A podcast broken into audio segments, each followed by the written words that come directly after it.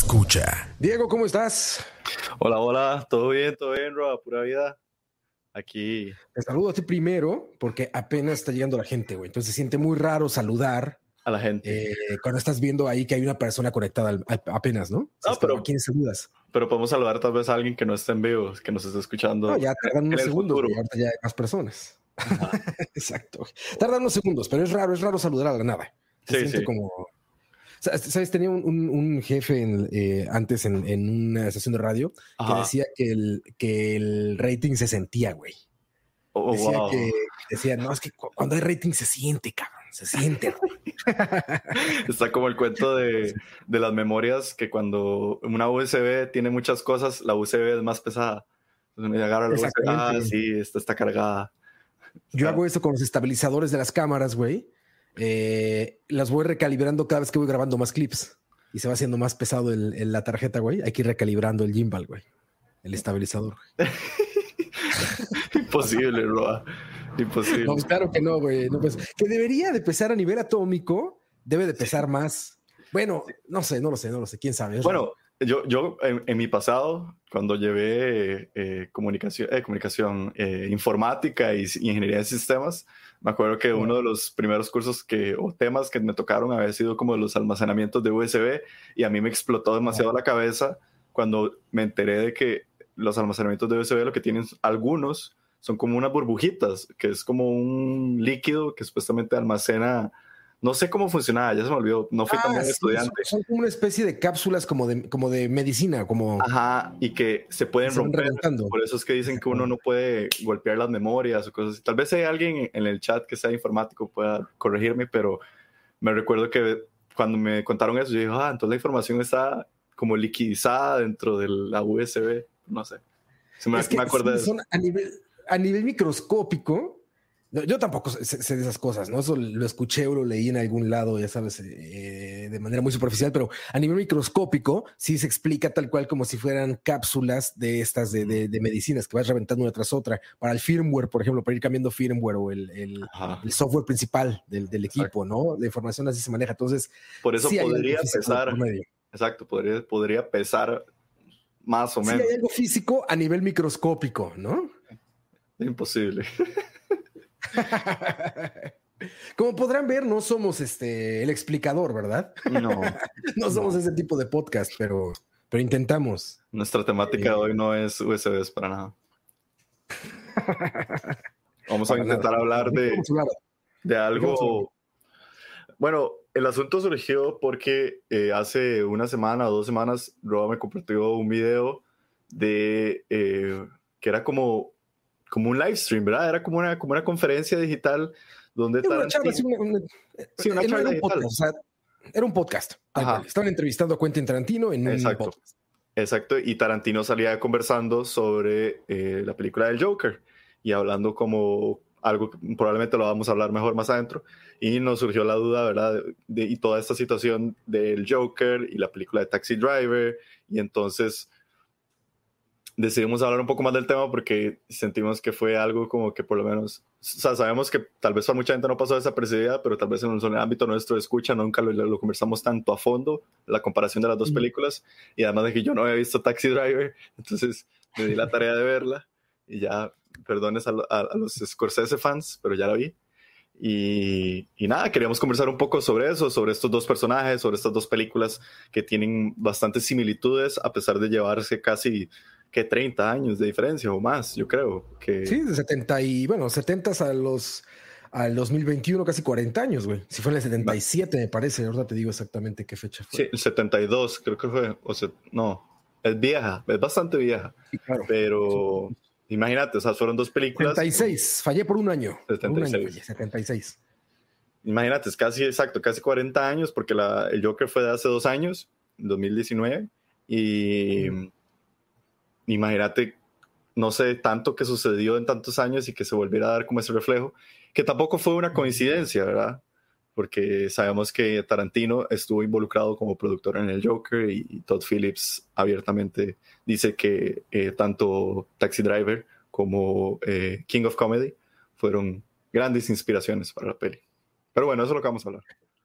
Sí, vamos a hablar justamente, me, me llamó la atención eh, sumamente la película de Joker post verla. De hecho, si quieres con eso podemos eh, iniciar antes de meternos con, con, el cine de Scorsese y, Taxi Driver, ¿no? El Joker sale en 2019 cuando todavía se podía ir al cine sin temor a perder la vida, cuando todavía podías acercarte a una sala de cine de proyección y comprarte unos nachos malos que saben muy bien por alguna razón en el cine, porque son terribles nachos, pero en el cine saben bien. Y unas palomitas que la verdad yo creo que ninguna le llegan a las palomitas del cine, ¿no? Por alguna otra extraña razón. Tienen más mantequilla. algo, algo, o lo que le llaman mantequilla, ¿no? Pero bueno, eh, venía el 2019, fui con mucho escepticismo a ver Joker, Diego. No sé si tú, tú estabas emocionado por ver Joker. Sí, yo sí, porque, o sea, sí me acuerdo que fue de esas pelis en las que yo pequé y me dejé hypear, más que todo por el tráiler, no sé si te acuerdas, el tráiler era bastante bueno y, y sí fue una peli que, ¿te acuerdas que traía bastante hype? Porque había sido toda esta situación de, de que la habían aplaudido montones en. Ah, no, eso fue Bohemian Rhapsody. O no, o sea, ya me confundí. Sí, claro. La que Yo ganó. No recuerdo algún drama de Joker, ¿eh? No, ah, ya me acordé. Lo que pasó con el Joker fue, ¿te acuerdas que faltando casi años de, que salió la peli, empezaron a salir muchísimas fotos de la producción y que todo el mundo decía de ahí, antes de que salga la película ya vimos toda la película a punta de fotos, ¿te acuerdas? Que salían qué fotos, qué fotos de Joaquín Phoenix, qué fotos del Joker, qué fotos, entonces todo el mundo dijo como de ahí, de aquí a que salga la película, y ya la vi. Entonces, yo sí estaba hypeado. O sea, yo, yo sí estaba, creo que hypeado y valió la pena. Valió la pena. Yo iba muy escéptico.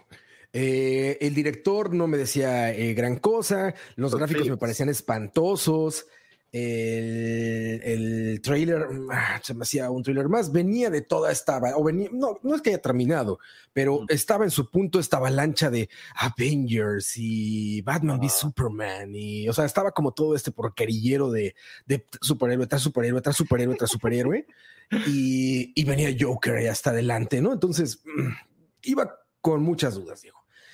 Eh, llegué a verla, yo te puedo asegurar, Diego, que hubo un momento de la película, justamente en la escena en la que llega al late night este Joker a que lo presenten, en el que yo estaba en la orilla del asiento. Casi yo estaba, eh, honestamente, estaba, estaba estresado, estaba muy estresado, estaba eh, muy metido en la narrativa de la película, estaba sintiendo mucha empatía por el Joker y a la vez estaba sintiendo como, como miedo de saber que es una persona que puede existir, ¿no? Que es una persona que, puede haber en la sociedad, que existe en la sociedad, que existe en la sociedad, quizá no ha hecho esta...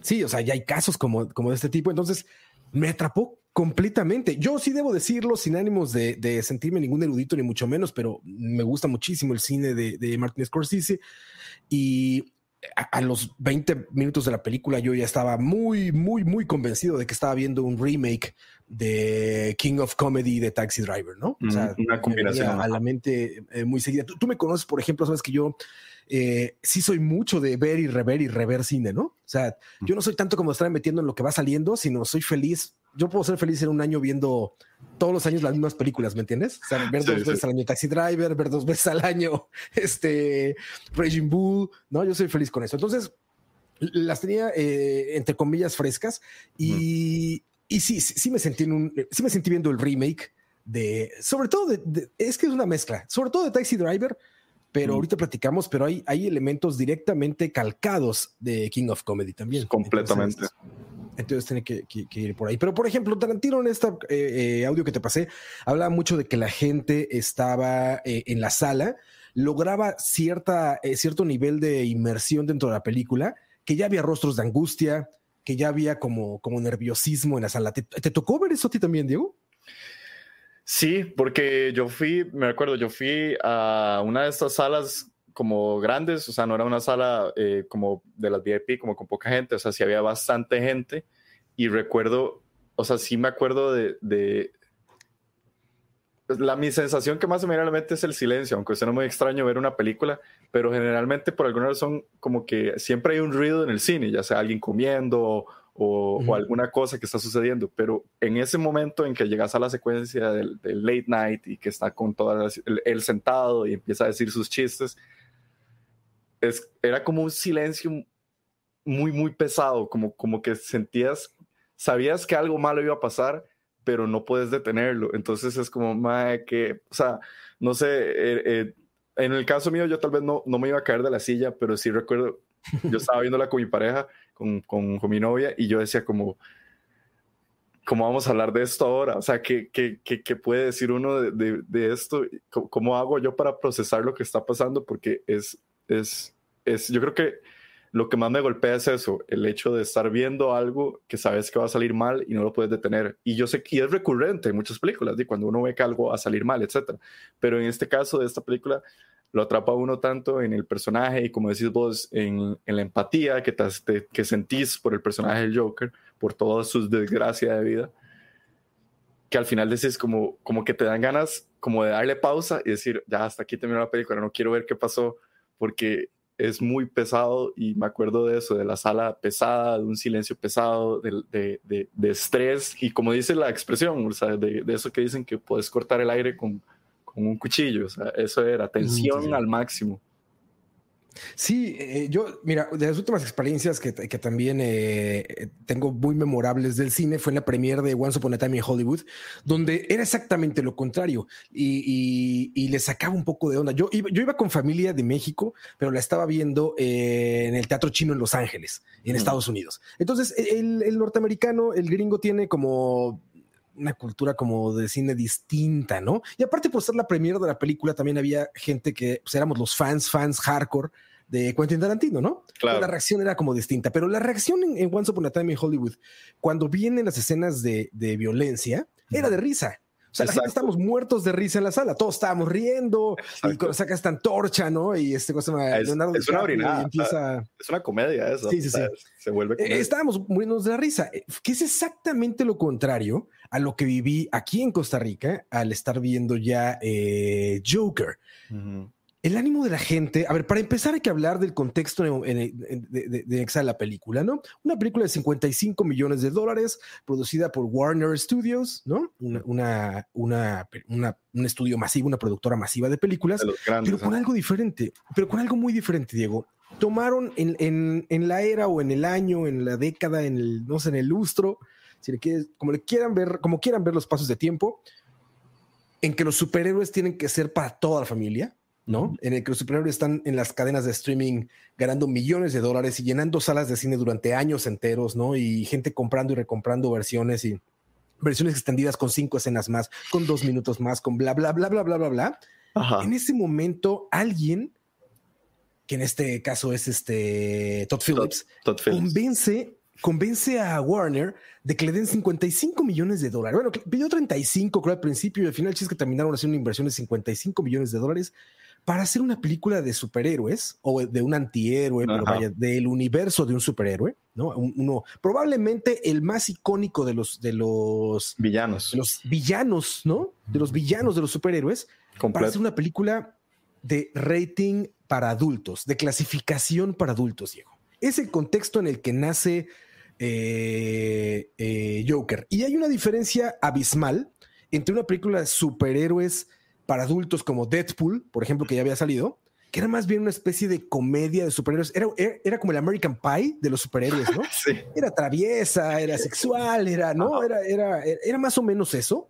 Hay una, una, inmensa diferencia en decir una película para adultos en el sentido de que Joker está cortada y trazada para que le guste al público adulto, no solamente porque tenga contenidos adultos, sino porque es un cine más profundo, más reflexivo, que necesita más atención, que puede ser muy agresivo con tu con, el, con, el, con el consumidor, ¿no? Con el, con, con, el o sea, con el espectador, puede ser muy agresivo. Y en ese contexto es que sale esta obra de Joker. Claro. En un momento te digo de que parecía imposible que saliera, ¿no? Y, y, y, además, o sea, lo tengo muy, muy vivo el ejemplo de, de el hermano de mi novia, era menor de edad en ese momento, y él tuvo como toda esta, ¿cómo decirlo?, sufrimiento de decir, man, no puedo ir a la sala a ver el Joker porque era para mayores de 18 y decía como, y es una película de superhéroes, cuando él está acostumbrado a ir a ver todas las de, los de Marvel y demás. Y nosotros fuimos, porque nosotros éramos mayores de edad, y regresamos y yo le dije, como, usted tiene que ver esa película en el cine, o sea, yo no sé qué va a hacer, pero, o sea, brínquese la seguridad o lo que sea. Me acuerdo que después sí la logró ver en un cine que no voy a decir, que en el que no piden cédulas, pero, o sea, eso era como parte del contexto, exacto, de, decir como e, era tan, tan famoso el personaje, pero tan restringido en lo que vos decís de que era para adultos, que era muy chocante, o sea, era una situación que uno decía, ok, y, y, eso era como también parte de lo que yo creo de la experiencia a la hora de entrar a ver la película, que yo creo que también te hacía no saber qué esperar, y por eso también que alguien como vos la fueras a ver, también era ese atractivo, porque digamos, si hubiera sido Marvel, yo creo que vos tal vez no te hubiera interesado tanto, pero como tenía ese atractivo de, de R-rating y así, uno dice, mmm, vamos a ver qué, de qué se trata.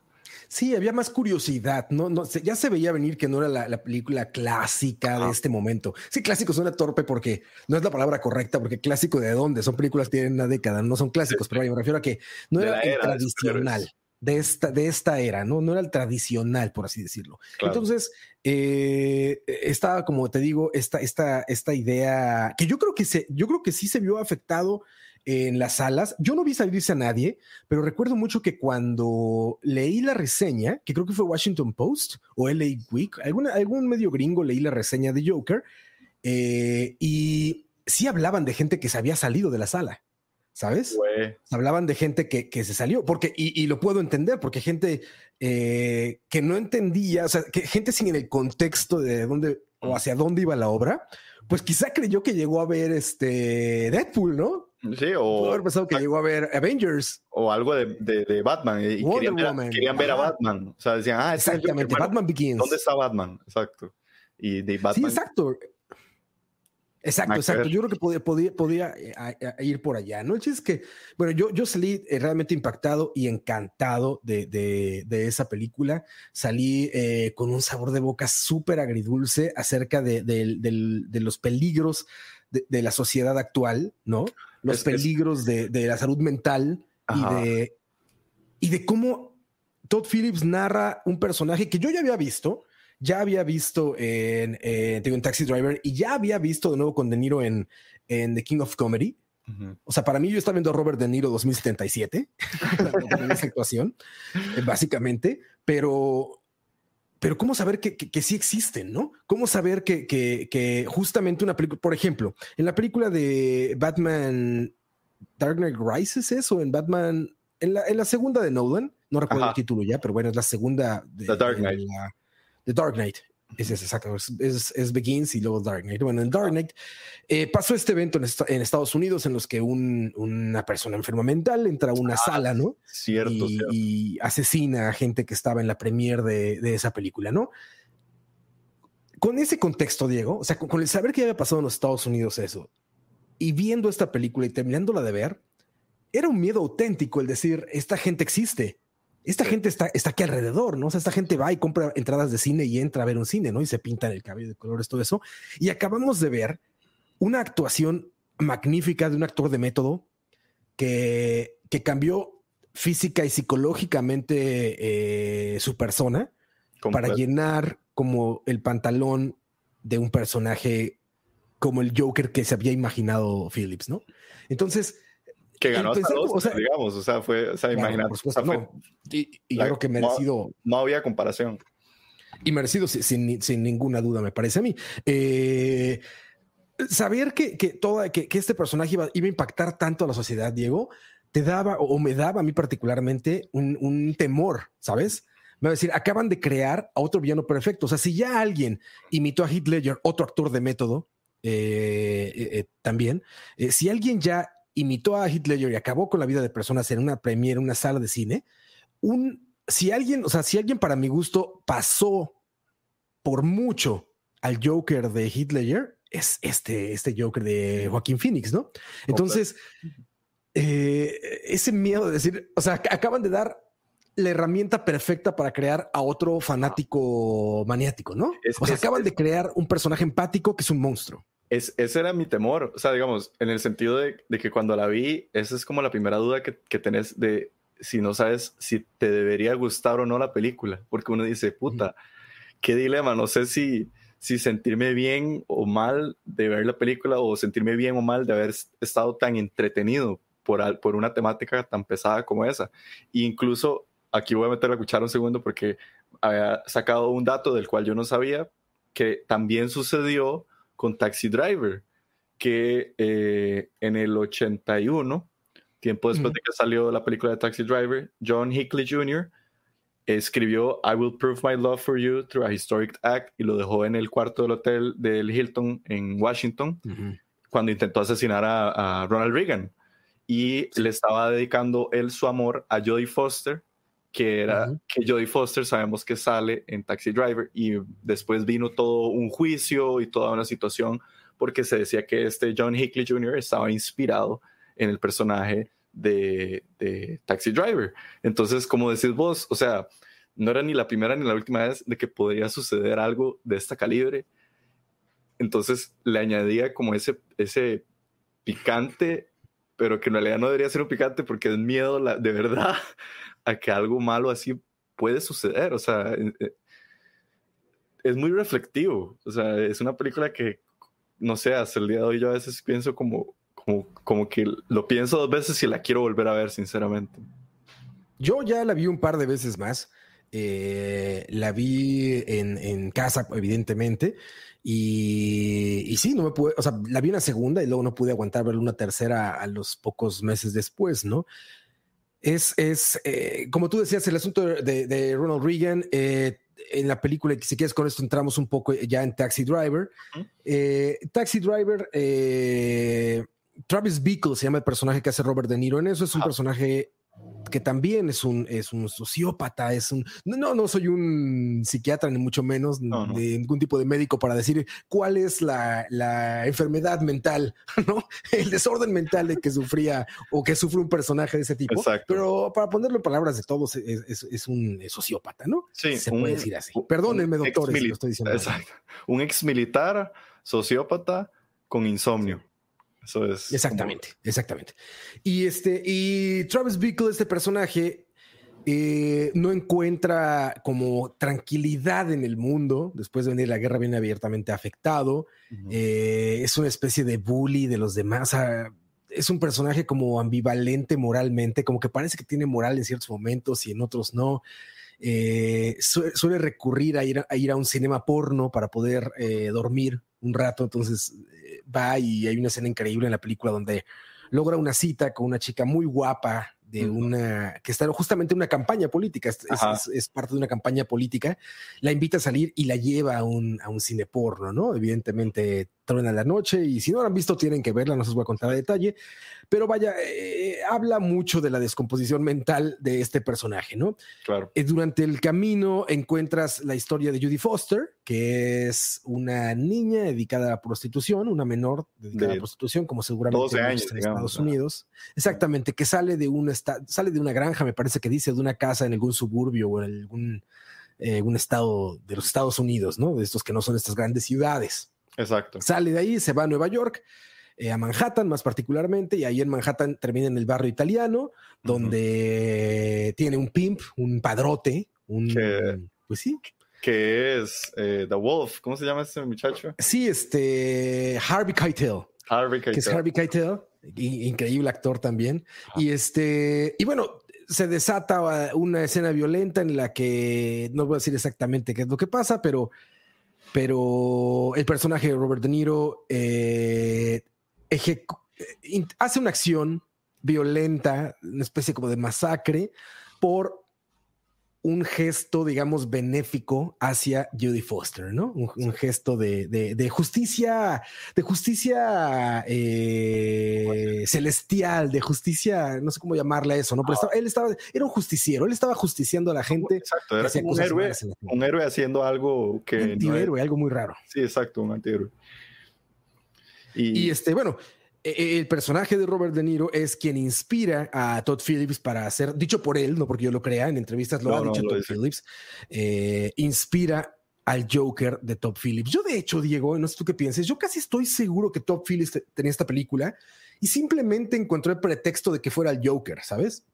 Yo creo que él ya tenía esta película en la mente, nada más dijo, güey, perfecto, le, planchamos la licencia de Joker y con eso la sacamos. Probablemente, porque, o sea, es una peli que yo creo que si le sacas como todos estos factores que la vuelven una película de, de, superhéroes, se sostiene por sí sola como otro, como cualquier otra película, exacto. Como decís vos, o sea, el Joker fue como un adicional, como para que vendiera más, pero se sostenía sobre sí sola. Y eso fue algo también curioso que, que pensar que alguien como Martin Scorsese fue productor de la película hasta el 2017, cuando ya se tuvo que salir de, producción de la película porque se iba a dedicar a, hacer eh, The Irishman.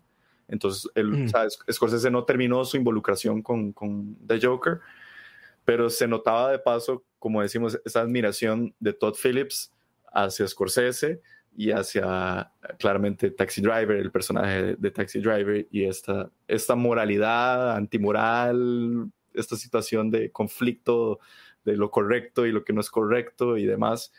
Y, y genera esta película que, como decís vos, fácilmente yo creo que pudo haber sido cualquier otro personaje, o sea, no necesariamente, pudo haber sido incluso un nieto del mae de Taxi Driver, que mucha gente que, que no ha visto Taxi Driver ni se hubieran dado cuenta. O sea, que es... Sí, exactamente, exactamente. Que no es solamente, siempre se habla de, de, Scorsese porque pues, es como la cara, ¿no? Y es uno de los, de los eh, directores eh, más influyentes del, me atrevería a decir, del último siglo del cine, ¿no?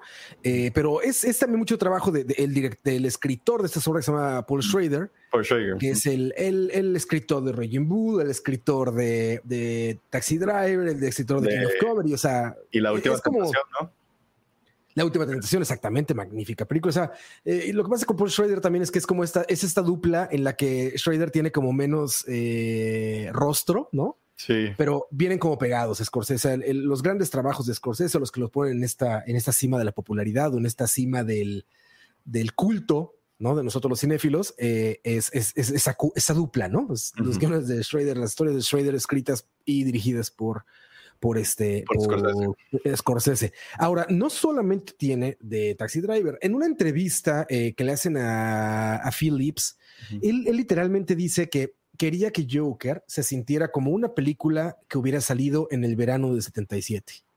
O sea, él, literalmente dijo, yo quería que esta película se sintiera como si fuera una especie de secuela, ¿me entiendes? O como, si, como si siguiera ese cine de, de Shredder y de... ¿Cómo se dice? Un homage, Creo que se dice, ¿no? Como un homage. Es, un homenaje, un homage, es un homenaje literalmente, pero me refiero a que él, él, yo siento, o sea, lo interpreté como que como que seguían esas cosas. Como ahorita están los Avengers, ¿no? Y que está Avengers, un Avengers, dos Avengers. Él como que quería que se sintiera como si en su momento hubiera habido un... Taxi Driver 2. Este, un Taxi Driver 2, exactamente, exactamente.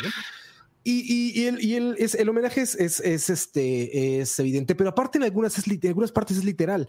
Por ejemplo, The King of Comedy, que es otra película de, de Martin Scorsese, en la que justamente un comediante también eh, psicópata eh, secuestra a el presentador del late night más famoso de Nueva York y hace pasar todo el secuestro como si se tratara de una broma. Entonces en un stand-up comedy está diciendo, si ustedes supieran que tengo a este güey encerrado, ahorita encadenado en un departamento, no se reirían tanto y todo el mundo, ja, ja, ja, ja, ja, ¿no? Dice, pero bueno, este, cuando ustedes vean mañana esto en las noticias y sepan que era verdad, van a darse cuenta de que más vale ser eh, el, rey por una noche que un idiota de por vida, ¿no? Y ah, cosas así. Bueno, en esa película, justamente cuando el personaje que hace Robert De Niro eh, llega, llega a pedir que lo vaya, que cómo lo van a presentar, porque también va de invitado al late night de este, de este otro personaje que les digo, él pide que lo llamen el rey de la comedia y le dice, mira, eh, yo sé que esta noche eh, me vas a presentar no sé qué, ¿qué te parece si me presentas como, y con ustedes esta noche, el nuevo rey de la comedia, ¿no? Y dice el nombre del personaje. Bueno, esa es una, una calca y bueno, eso es una copia literal que también se va, o sea, la escena se va completa a Joker, ¿no? La escena se traslada. Muchos planos, eh, los planos de Manhattan afuera del banco, que esa escena me parece que la filmaron y no terminó en el corte final. No me hagas mucho caso, pero me parece haber leído que ese, ese asalto al banco se hizo, se filmó. ¿Recuerdas cuando el personaje de, de, Joker que se llama eh, Flake, Flake, Arthur Flake? Arthur Flake. Arthur Flake. Arthur es, creo que es, ¿no? Bueno, eh, eh, eh, planea o en su mente piensa en robar un banco y pasa afuera de un banco en Manhattan. un banco que tiene unas, unas paredes de pues arquitectura, ¿no? Muy, muy de Nueva York, que son estos, estos como ladrillos, no, no ladrillos, estas piedras enormes grises, ¿no? Muy, muy de ciudad gótica. Exacto. Este, bueno, él camina por, por allá afuera y esos planos son calcas y son copiados de películas de, de Martin Scorsese, ¿no? No, y el, el, gesto también de, de hacer también el de la pistola calcado de Taxi Driver, digamos. De Taxi Driver. Sí, hay muchas cosas. O sea, em, Todd Phillips no se reservó, como tú decías, ese homenaje. Yo no sabía que había trabajado Scorsese en, Joker o que había estado, digamos, como asistiendo ahí. Pero bueno, eso lo explica todo, ¿no? Eso, eso lo, explica todo. Digo, yo, aparte, regularmente cuando llego a ver películas, llego como bastante informado porque ya, ya estoy esperando, ¿no? Ya estoy muy emocionado de todo eso. Pero con Joker, te digo, la verdad es que nunca estuve tan... Eh, pues sí, tan emocionado. Más bien era como mucha mi duda. Entonces no me puse a leer antes de nada, solamente vi el trailer y, y pues al ver los actores, Joaquín Phoenix es un excelente actor. Entonces, eh, simplemente por eso es que llegué a la sala, ¿no? Pero de inmediato percibí que estaba viendo eh, Taxi Driver, ¿no? Otra cosa, eh, Diego, que quería mencionar que en ese momento que, que pasó es que quizá no lo recuerdas ahorita y la gente que nos está escuchando no sé si lo recuerde, pero por ahí, por esos días en los que sale Joker, estaba muy en boga el asunto de la niña esta ambientalista ah, que, se volvió como muy Greta Thunberg, perdón, no Greta Thunberg, exactamente, de ella. Estaba mucho el tema de, ella y de sus discursos, y sus discursos eran muy apasionados, ¿te acuerdas? Sus discursos, how you dirt, how dare you, we are in the middle. Y, y hablaba, aparte, Aparte, ¿sabes qué fue, qué, fue, lo que lo relacioné de inmediato? Que justamente en esos días que estaba pasando eso, eh, leyendo de Greta Thunberg, encontré que ella también tenía una, eh, pues no sé si llamarla enfermedad, pero que tenía un, problema eh, psiquiátrico, mental. No recuerdo si era algo como...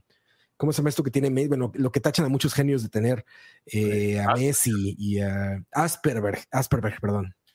Eh, Asperger, no recuerdo si era Asperger, si era exactamente cuál, pero había leído que justamente ella tenía ese, ese como ese pausado al hablar.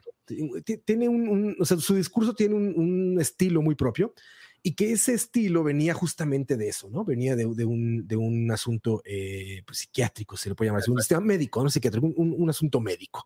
Entonces, eh, lo primero que me vino a la mente es estamos en un mundo en el que sí hay gente con la capacidad de reunir masas, de dar mensajes súper poderosos que lleven a la gente a salir a la calle y hacer cosas. Puede ser algo positivo o algo negativo, ¿no? Sí. Pero ¿a cuánto estamos? O sea, estaba Donald Trump a todo lo que daba en ese momento, ¿no? Ahorita ya lo vemos como el pasado. Ahorita, no, sé si te pasa a ti, pero a mí me parece que Donald Trump se fue de la presidencia hace un año, ¿no? Sí, se siente como que ya pasó un año. Como desapareció redes sociales, como que se acabó pero bueno. Decimos. Eh, sí, sí, sí, pero eh, eh, me puso a reflexionar eso, Diego. Me puso a reflexionar en ese momento a cuánto estábamos de un Arthur Flick en el mundo real. ¿Cuándo iba a salir esta figura con algún discurso tan poderoso que mucha gente pudiera lanzarse, ¿no? No, y, y, es, y además de que todo esto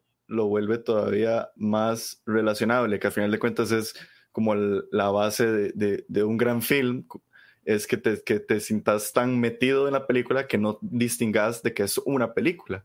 Entonces yo creo que, es que es realidad. Exacto, que es la realidad completa. Entonces, como decís, o sea, esta situación del Joker se sentía muy real por todo esto mismo que decís. O sea, era algo que yo creo que puede todavía suceder fácilmente. O sea, puede suceder en cualquier momento. Entonces, es complicado, eh, no sé, yo, tal vez yo no viví en la década de que salió Taxi Driver, pero no sé cuál habrá sido la interpretación de la gente en ese momento de Taxi Driver, de si era algo que también podía suceder o no en el momento. O sea, no sé si tal vez cuando en el momento que sale Taxi Driver se puede comparar con el Joker en el sentido que la gente tuviera ese mismo miedo de que algo así pudiera suceder inmediatamente después. Como decís vos, como, una inspiración, pero probablemente lo fue. Entonces, comparten además este vínculo de decir, somos películas conflictivas socialmente, no sé si decirlo así, o sea, como, como, como de un llamado. es, que son, es que son películas que, que, están hechas para incomodar. Eso, Ambas películas están hechas para incomodar a las audiencias, no están hechas, no son complacientes en lo absoluto. Son películas muy incómodas socialmente, ¿no? Entonces, y, pasó, ¿eh? O sea, Taxi Driver también fue un, este, un, un, un tema polémico. A ver, eh, mucho se habla ahora de que todo es corrección política. Bueno, eh, puede ser, o sea, puede que esté exacerbado. Yo soy de los que piensan que sí, que está exagerado el sentido de corrección política, política actualmente, pero hay que recordar que también en ese momento, sobre todo con el presidente Reagan, por ejemplo, estaban pasando por un movimiento de conservadurismo ultraderechista súper fuerte, ¿no? O sea, también era, era, o sea, no, el, el, la corrección política de esa época no era igual a la de ahora, pero el conservadurismo era igual de, de censurador, si es que se puede decir así, ¿no? era igual de duro con las ideas e igual de duro con, con estas cosas incómodas que salen como a intentar, este, como contrasistémicas, ¿no? Sí. O sea, en ese momento, o sea, y lo, hemos vivido desde siempre. O sea, habla de la corrección política ahorita como si fuera algo que, que no hubiera impedido que, que Rage Against the Machine, ¿no? Hubiera tenido que cancelar conciertos, ¿no? Que no permitieran que estuviera en la radio, en la radio pública. sí. Eso no es nada nuevo, nada más simplemente sí creo que, eh, particularmente el lenguaje y, algunos otros factores de la corrección política están exagerados, pero siempre ha estado ahí.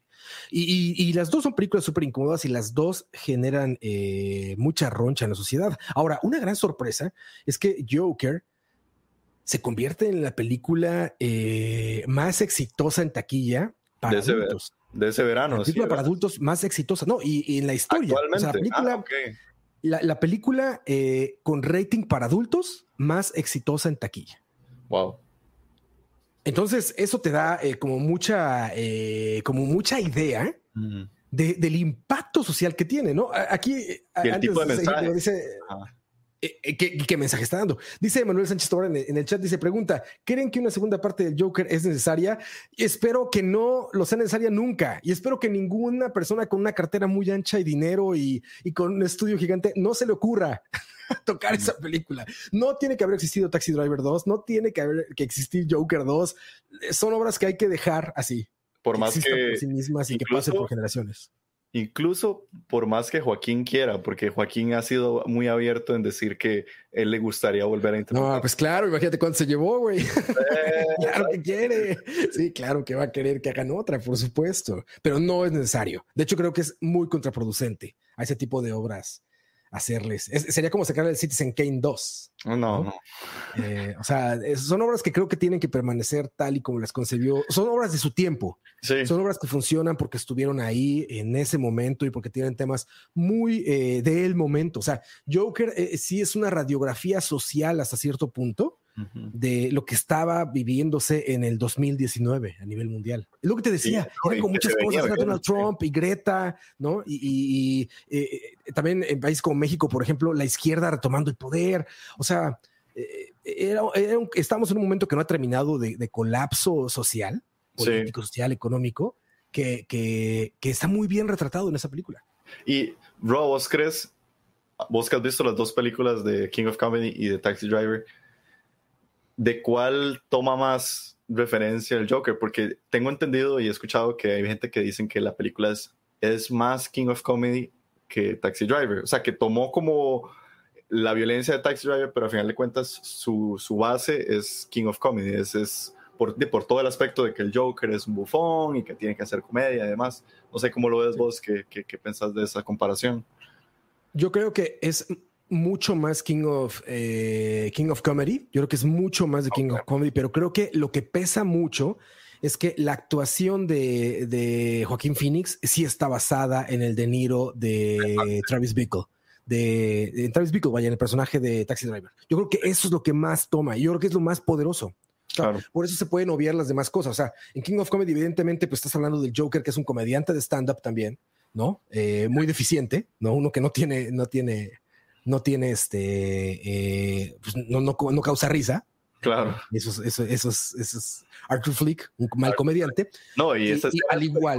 sí, también, exacto. Súper incómoda. E, es, es, fascinante, Diego, es fascinante. Se siente como estar en un momento incómodo de la vida real. Sí. Dan ganas de decirte, ya siéntate, por favor, ya siéntate. o cuando se empieza, cuando le da ese ataque de risa, sientes esa empatía, esa, esa empatía terrible de que le están pasando a alguien. Es como ver un perrito atropellado. Es, que le está pasando algo y que no tiene control. Eso, eso, es lo magnífico que logró Top Phillips, lo que le aplaudo.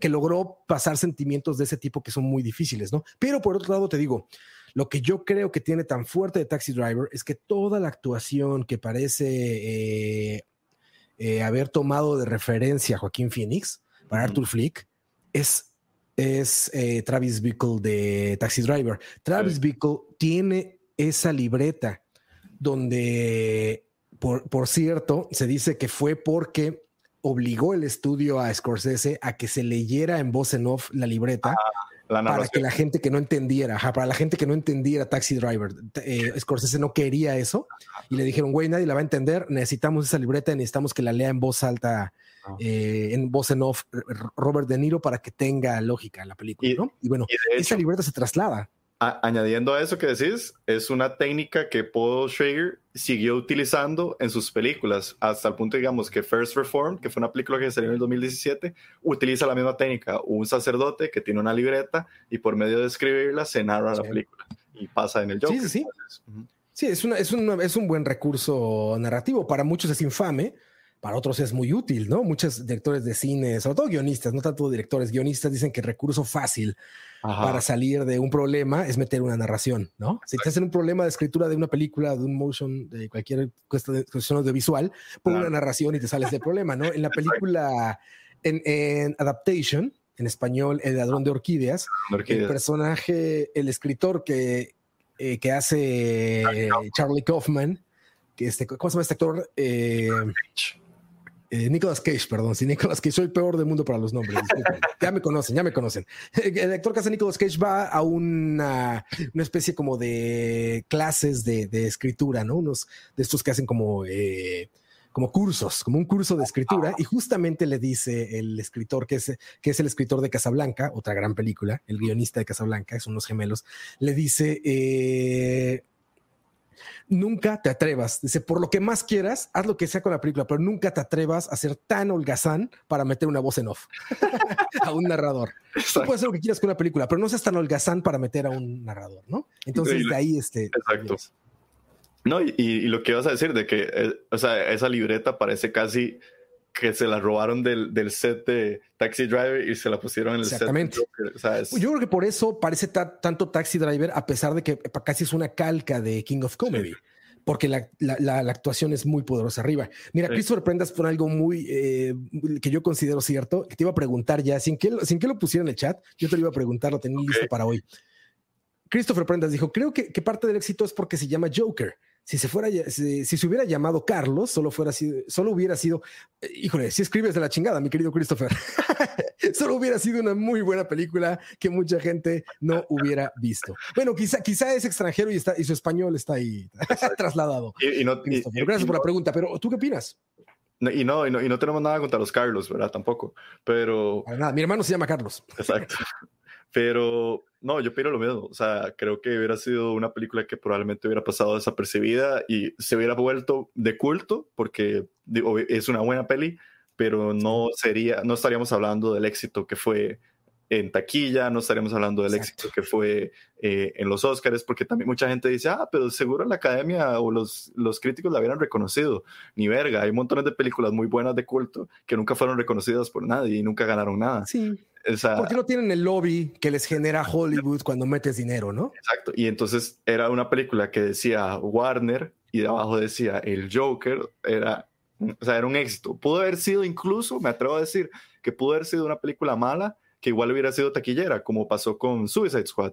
Una película mala de Warner. Súper taquillera. Súper taquillera. Entonces uno dice, o sea, e, e, el hecho de que ya pongas Joker como dice Christopher, era éxito garantizado, era reconocimiento garantizado.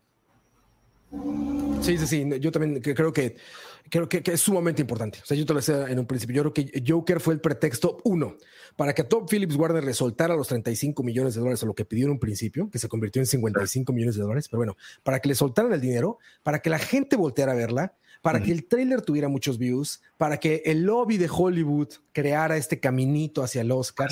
Creo que era sumamente importante y básico que, eh, que, que, existiera bajo la licencia de Joker, ¿no? Algo que también aportando a, a estas similitudes entre las películas y es que eh, Top Phillips utilizó mucho eh, el soundtrack de Frank Sinatra eh, la canción eh, That's Life, que, ¿verdad? que es esta canción de, de, una persona. Es algo muy de Scorsese. Que exactamente. Entonces, eh, es un otro homenaje a las películas de Scorsese y su amor por New York, su amor por Sinatra. Entonces, también, o sea, otra gran similitud entre las dos películas que, que de, no, o sea, yo creo que tal vez alguien podría decir, ay, qué copión, pero yo digo, no, o sea, me calzó, o sea, eh, estuvo bien al final de cuentas. ¿Cómo, cómo, ¿Cómo lo ves vos a la gente que, que tal vez pueda tener esa crítica o ese odio hacia el Joker por decir, ah, es que es una copia? O qué copia más barata y, y, y, se terminan como sesgando por eso. O sea, ¿cómo podrías decirles vos como, madre, no? O sea, a pesar de que puede ser una copia, apreciarlo por la película que también es. Mira, te voy a responder eso muy fácil y muy brevemente, Diego. Si a Scorsese no le molesta, ¿por qué chingado le va a molestar a alguien más? Exacto. Si a Scorsese no le molestó y al contrario hasta aportó, ¿por qué alguien va a sentirse ofendido por eso, Diego? Más bien está bien. Yo creo que más bien, por ejemplo, eso que tú decías de la, música, por ejemplo, quizá eh, para gente que, que, no está tan metida en el cine o que no, que no ha seguido tanto la carrera, por ejemplo, de Scorsese o que, que no está como tan documentada en sus temas, eh, Scorsese es un, es un director que crea alrededor de la música.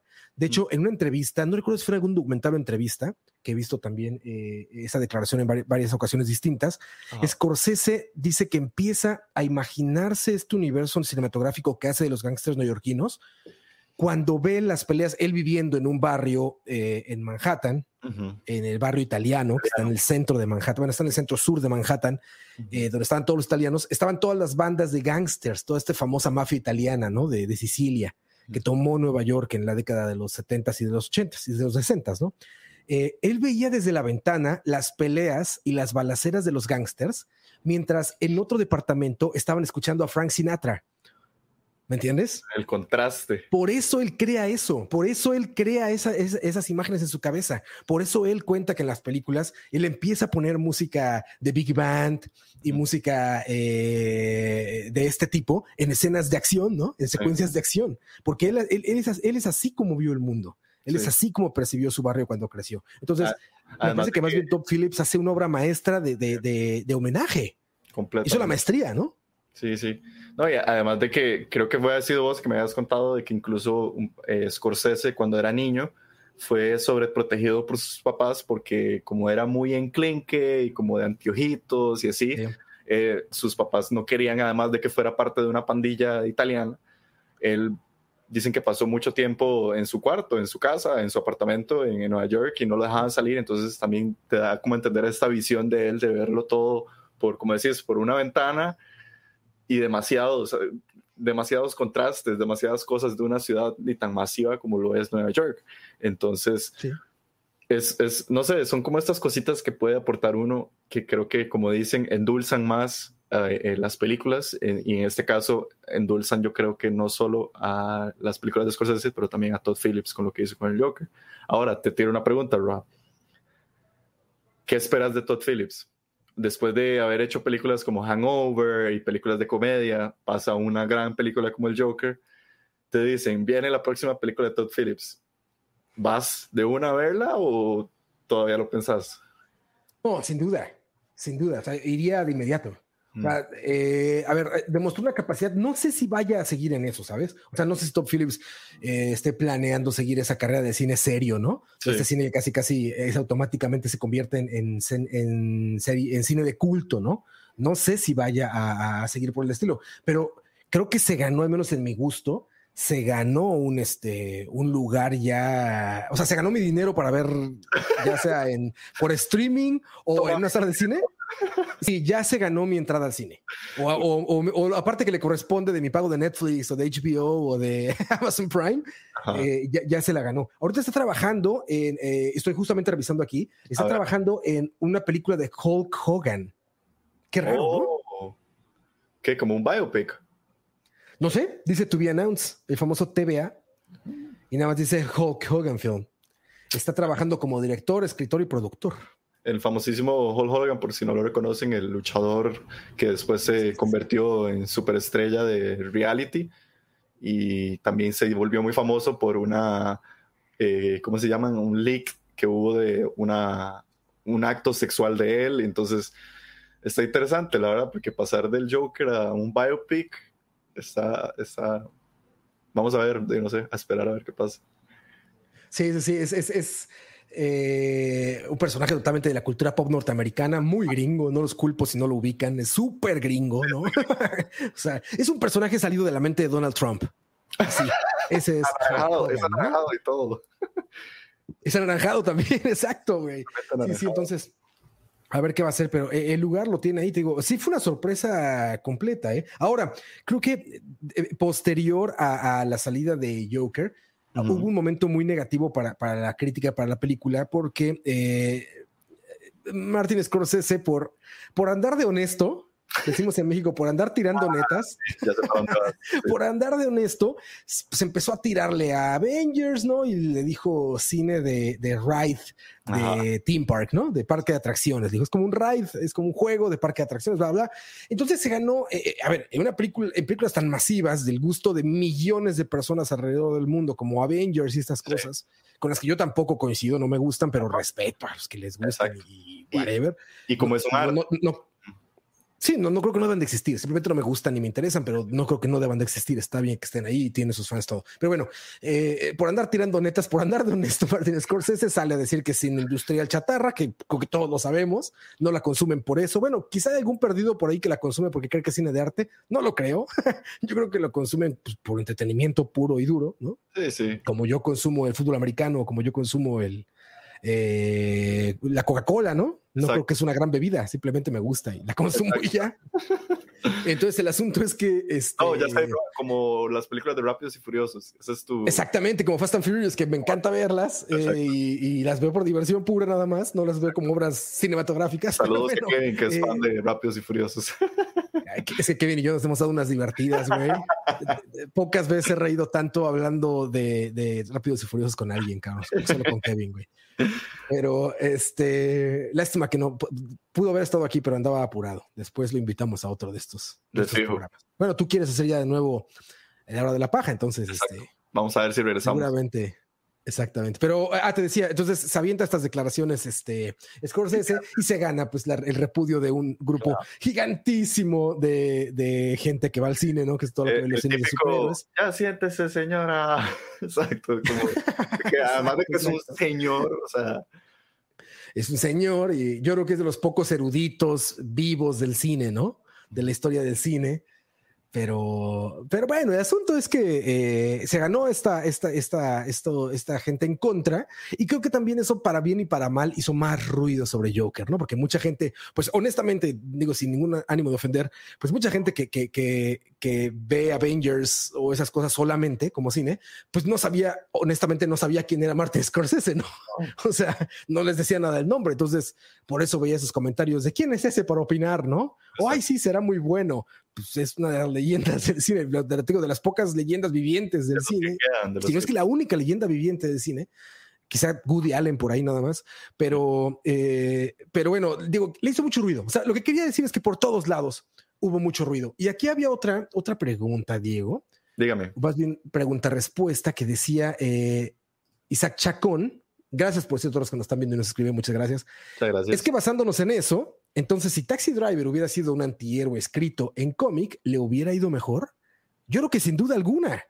Wow. que, o sea, no sé si en ese momento los cómics no eran lo que son hoy, ¿verdad? De hecho, la industria del cómic, pues, es, una montaña rusa porque sube, sube, sube hasta lo más alto y luego, luego baja a punto de morirse, ¿no? Eh, eh, eh, pero bueno, si hubiera sido el equivalente de lo que es el cine de superhéroes al cine actual en ese momento, por supuesto que hubiera sido una una cosa muchísimo más importante a nivel de taquilla, Taxi Driver. Repetimos, eh, son dos cosas distintas que se vuelvan películas de culto o exitosas entre los críticos y la crítica de cine, y otra es que sean películas exitosas en el box office o en la taquilla, ¿no? O sea, que, que dinero. Que Hay que separar. Sí, sí, sí. No, y, y, creo que también, o sea, qué mejor producto de entretenimiento eh, ¿cómo decirlo? Por sin sonar insultante, como, como, como Scorsese, pero entretenimiento fácil de digerir como un cómic. Entonces, eh, o sea, si, si Taxi Driver hubiera sido un, un cómic también, probablemente hubiera arraigado también este éxito igual que tiene el Joker, porque es eh, más masivo, más fácil de digerir, más llamativo, a la diferencia que tuvo Taxi Driver, que fue bastante oscura en el momento. O sea, fue una película oscuro como por donde estoy yo ahorita, pero fue, fue una película no muy llamativa en ese sentido, a pesar de que fue nominada, creo que a cuatro categorías de los Oscars y todo. Entonces, tuvo por lo menos, como decís, su lado de los críticos y demás, pero eso nunca garantiza que vaya a vender. Sí, sí, son dos cosas totalmente distintas. Y yo sí creo que, que, eso hace toda la diferencia, más en la era del marketing, ¿no? O sea, ahora por lo, hablamos muy, muy constantemente en Central Gaming de los videojuegos. Siempre les digo, a ver, un videojuego puede que, puede que en algunos casos gaste más en mercadotecnia que en desarrollo. O sea, cuesta más la mercadotecnia del, del juego que el mismo juego en sí, ¿no? Yo no dudo, Diego, y estoy un poco separado de, de los precios ahorita de, cómo está el eh, Hollywood, que pronto, por cierto, les aviso, ya eh, le escribí a una gran amiga que, oh. vive en Los Ángeles y trabaja en Hollywood para que hagamos un programa acá para que nos platique cómo está el asunto ahorita en Hollywood. Ella está editando en Hollywood y ya ha editado para películas, eh, por ejemplo, de Will Smith, eh, edita algunas películas para, para, Netflix, para Amazon Prime. O sea, ya está muy metida en la industria y, y, y quizá ella nos pueda aclarar más este punto, pero yo no dudaría que en este momento eh, ya estemos en el momento en el que digan, güey, vamos a dedicarle 20 millones a la película y 50 o 30 a la mercadotecnia de la película, ¿sabes? Yo no dudo que, bueno, quizá no en esas cifras, pero quizás sí en las que la película cuesta 200 y la mercadotecnia cuesta 300. Claro, no, y, y, uno lo ve ahora en algo que yo creo que yo no estaba acostumbrado a ver que es ahora como todas estas giras que hacen con los personajes de las películas. Es decir, que, ah, están en Tokio y que después estaban en Europa y después estaban en Los Ángeles y después algunos los llevaron a Brasil.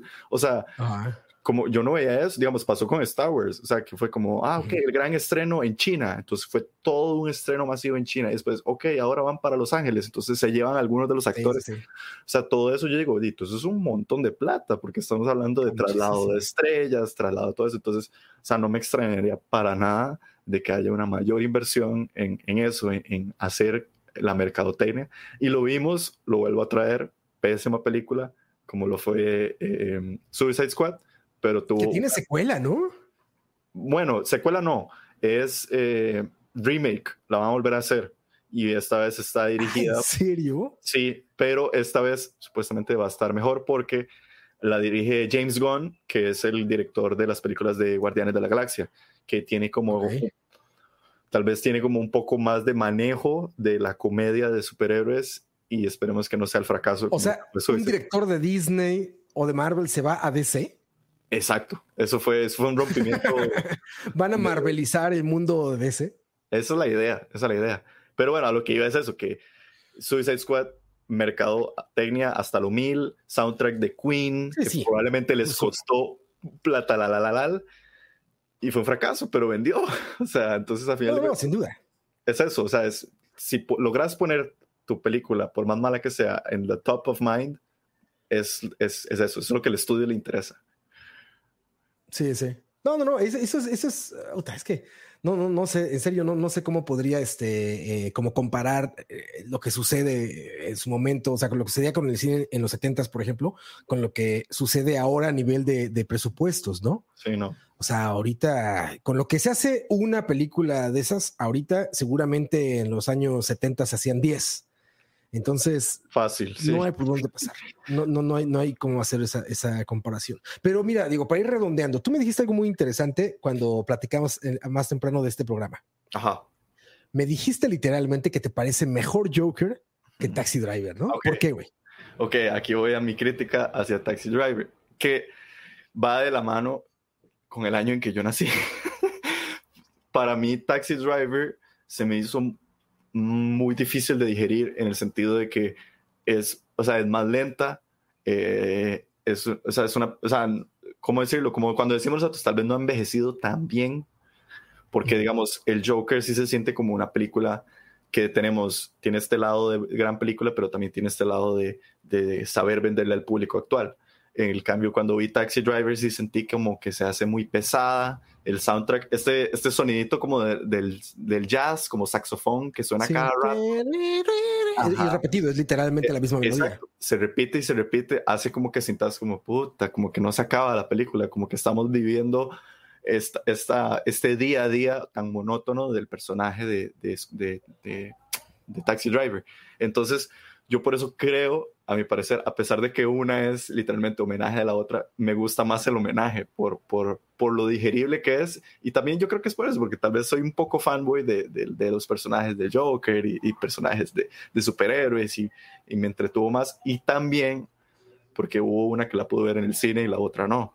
O sea, no me, no me imagino lo que debe haber sido ver Taxi Driver en el cine, debe haber sido también una cosa de locos. Claro. Pero. Seguramente. Yo tampoco la vi en el cine. Bueno, sí la vi en el cine, pero la vi en proyecciones ya de, ya sabes, de tardes, de Martin Scorsese, ¿no? Entonces ponían en los cines las películas, pero vaya, en su momento no, pues yo nací en 1985. Ya estoy en el grupo, no, estoy a punto del grupo de riesgo, de, de ser grupo de riesgo Estoy como un, poco antes nada más, Diego. No, no, Un lustro antes. pero, pero no, no la vi, no vi en su momento. Eh, es, Tienes razón lo del cine. Yo me escudo con eso, o sea, me escudo con, con, con que no es el cine con el que yo crecí, entonces. Sí, mira, eh, es una, una, una comparación justa, me parece, porque es lo que intenta o lo que pretende justamente, ¿no? Deja de poner el aire acondicionado porque aquí ya empezó a dar calor. Este, eh, me parece que es lo que pretende, güey. Me parece ser un, un, remake de Taxi Driver, ¿no? Digo, me parece de repente un pretexto la, la licencia del Joker, ¿no? Del, del, del, ¿cómo se llama Joker en español? El Guasón. El Guasón. Eh, la licencia del Guasón de Joker me parece como un, un pretexto de repente. El Risas. Me parece una, España. ¿El, el Risas? No, el Risas, creo, ¿no? Algo así era, sí, sí. Sí, sí, sí. Sus amigos españoles. Pero eh, eh, en ese aspecto me parece justo, o sea, de que es un remake, pero creo que el cine, para el cine de su momento, me parece que son igual de impactantes y me parece que Taxi Driver está mucho menos contaminada del mainstream y de las Taxi Driver, mira, esto lo voy a decir fácil, te lo voy a responder fácil, con spoilers, pero fácil. Taxi Driver no hace la estupidez de la última escena de Joker, güey. Ah, sí. Taxi Driver no es condescendiente con las audiencias. Taxi Driver no, no trata de niños mensos al final a, la gente. Yo entiendo que muy probablemente, de hecho, me parece que ya lo dijo Tom Phillips, fueron exigencias ¿no? que le hicieron a él, pero solamente por eso estoy totalmente en desacuerdo con que sea mejor película, güey. Me parece mucho mejor película Taxi Driver porque me parece que el error que comete Joker es no terminar cuando debe terminar y eso es provocado porque es una película comercial. Porque de nuevo cayó en los vicios del cine comercial, del cine mainstream. Le pasaron factura de los 35 millones de dólares, le pasaron factura de todo ese lobby, de todos los posters, de todos los trailers, le pasaron la factura a Todd Phillips y la cagaron en la última. alguien en el estudio dijo, no entendí hay que cambiar el final, entonces... Ah. No, ¿sabes, qué, ¿sabes qué siento que dijeron, Diego? Y yo creo que ya todos están viendo esto, ya vieron Joker y también probablemente van a ver Taxi Driver, ¿no? Pero Joker tiene una escena, una magnífica escena que es una antes del final, la penúltima escena, en la que vence el mal en la que vemos al Joker bailando un baile increíble que me voló la cabeza como, baila Joaquín Phoenix, eh, un baile arriba de una patrulla con una ciudad, una, ciudad en llamas, una calle de Manhattan, una avenida principal que podría ser la Quinta Avenida o la Novena Avenida, de estas principales de, o Broadway, algunas principales de Manhattan, está en llamas. Y hay, hay, la gente está fuera disfrazados o pintados de payasos rompiendo vidrios, todo eso. Es algo muy parecido a lo que hemos visto en la vida real. O sea, es algo así pero más dramatizado, ¿no? Y está este Joker magnífico, levantándose como el rey de la comedia, justamente como The King of Comedy. Está levantándose en la patrulla y todo el mundo lo está aplaudiendo y, ahí parece que acaba de armar un ejército del infierno. Parece que sacó un ejército así de, de Satanás, del Merol. El ejército 666 a, a, sus pies, ¿no? Ahí tuvo que haber terminado. Cuando meten esa estupidez de escena rara, cómica, no sé ni cómo describirla en el, en, el Arkham Asylum. Ajá, y que deja abierto el final, o sea, que te hace como pasó. Sí, en el asilo de Arkham. Ah, espantoso, güey. Espantoso, espantoso, espantoso. Y por eso creo que no le llega a Taxi Driver. O sea, creo que eso le cuesta toda esa película. Digo, sobre todo porque Taxi Driver no lo hizo, güey. Taxi Driver fue valiente. Bueno, Taxi Driver termina como tiene que terminar. Taxi Driver sí tiene un final. Gana el mal. Gana el mal. Exacto, sí. Y tiene un final. Porque queda bien. Ajá. Pero tiene un final que la gente fue hasta muchos años después que Scorsese lo aclaró y, y ¿cómo se llama? Paul Schrader también lo aclararon, que mucha gente pensó que la escena final en la que él lleva en el taxi y aparece la chica, todo el mundo pensaba, ah, eso se sentía como una secuencia de sueño, parece que nada, él parece que pudo en realidad haber muerto y nunca revivió y lo que sea. En realidad, imaginaba, exacto, Scorsese salió a decir unos años después y dijo, no, ni madres, él está vivo. La, la película termina con el primer frame de la, lo que nos da entender Scorsese es de que su ciclo se va a repetir, o sea, eventualmente este personaje va a volver a caer lo mismo. Scorsese lo que quería era dar a entender de que la película puede terminar y volver a empezar y va a volver a pasar lo mismo. Entonces, creo que ahí es donde los, ahí lo solucionó Scorsese mucho mejor, a diferencia de lo que pasó con Todd Phillips. Y, la película, o sea, a ver, eh, eh, la historia de Travis Bickle en Taxi Driver termina cuando él se vuelve una especie de héroe nacional, ¿no? Cuando, e, cuando él era el antihéroe. Es decir, ganó el mal o ganó el, ganó el, el antihéroe, ¿no? El antihéroe salió avante de todo y ganó. Así tuvo que haber terminado Joker, ¿no? Y la cagaron al final. Sí, sí. La defecaron al final. La defecaron con todo así. Eh, la dejaron embarrada, Diego, así. La dejaron embarrada en el WC, en la taza del baño. Como dirían aquí en Costa Rica, como, como las vacas, que la cagan siempre al final. Porque no sé si has escuchado esa expresión, ajá. Sí, sí, claro, sí, sí. Entonces, sí, y, para mi gusto eso fue el Joker, eso fue el Joker. Y no digo que no sea una película, es una magnífica película, sí, sí. pero me encantaría poder decir a la gente, apágala en el momento en que él está en la, en la patrulla, apágala, ¿sabes? Dale stop y olvídate de, y quédate con esa película, quédate con ese Joker.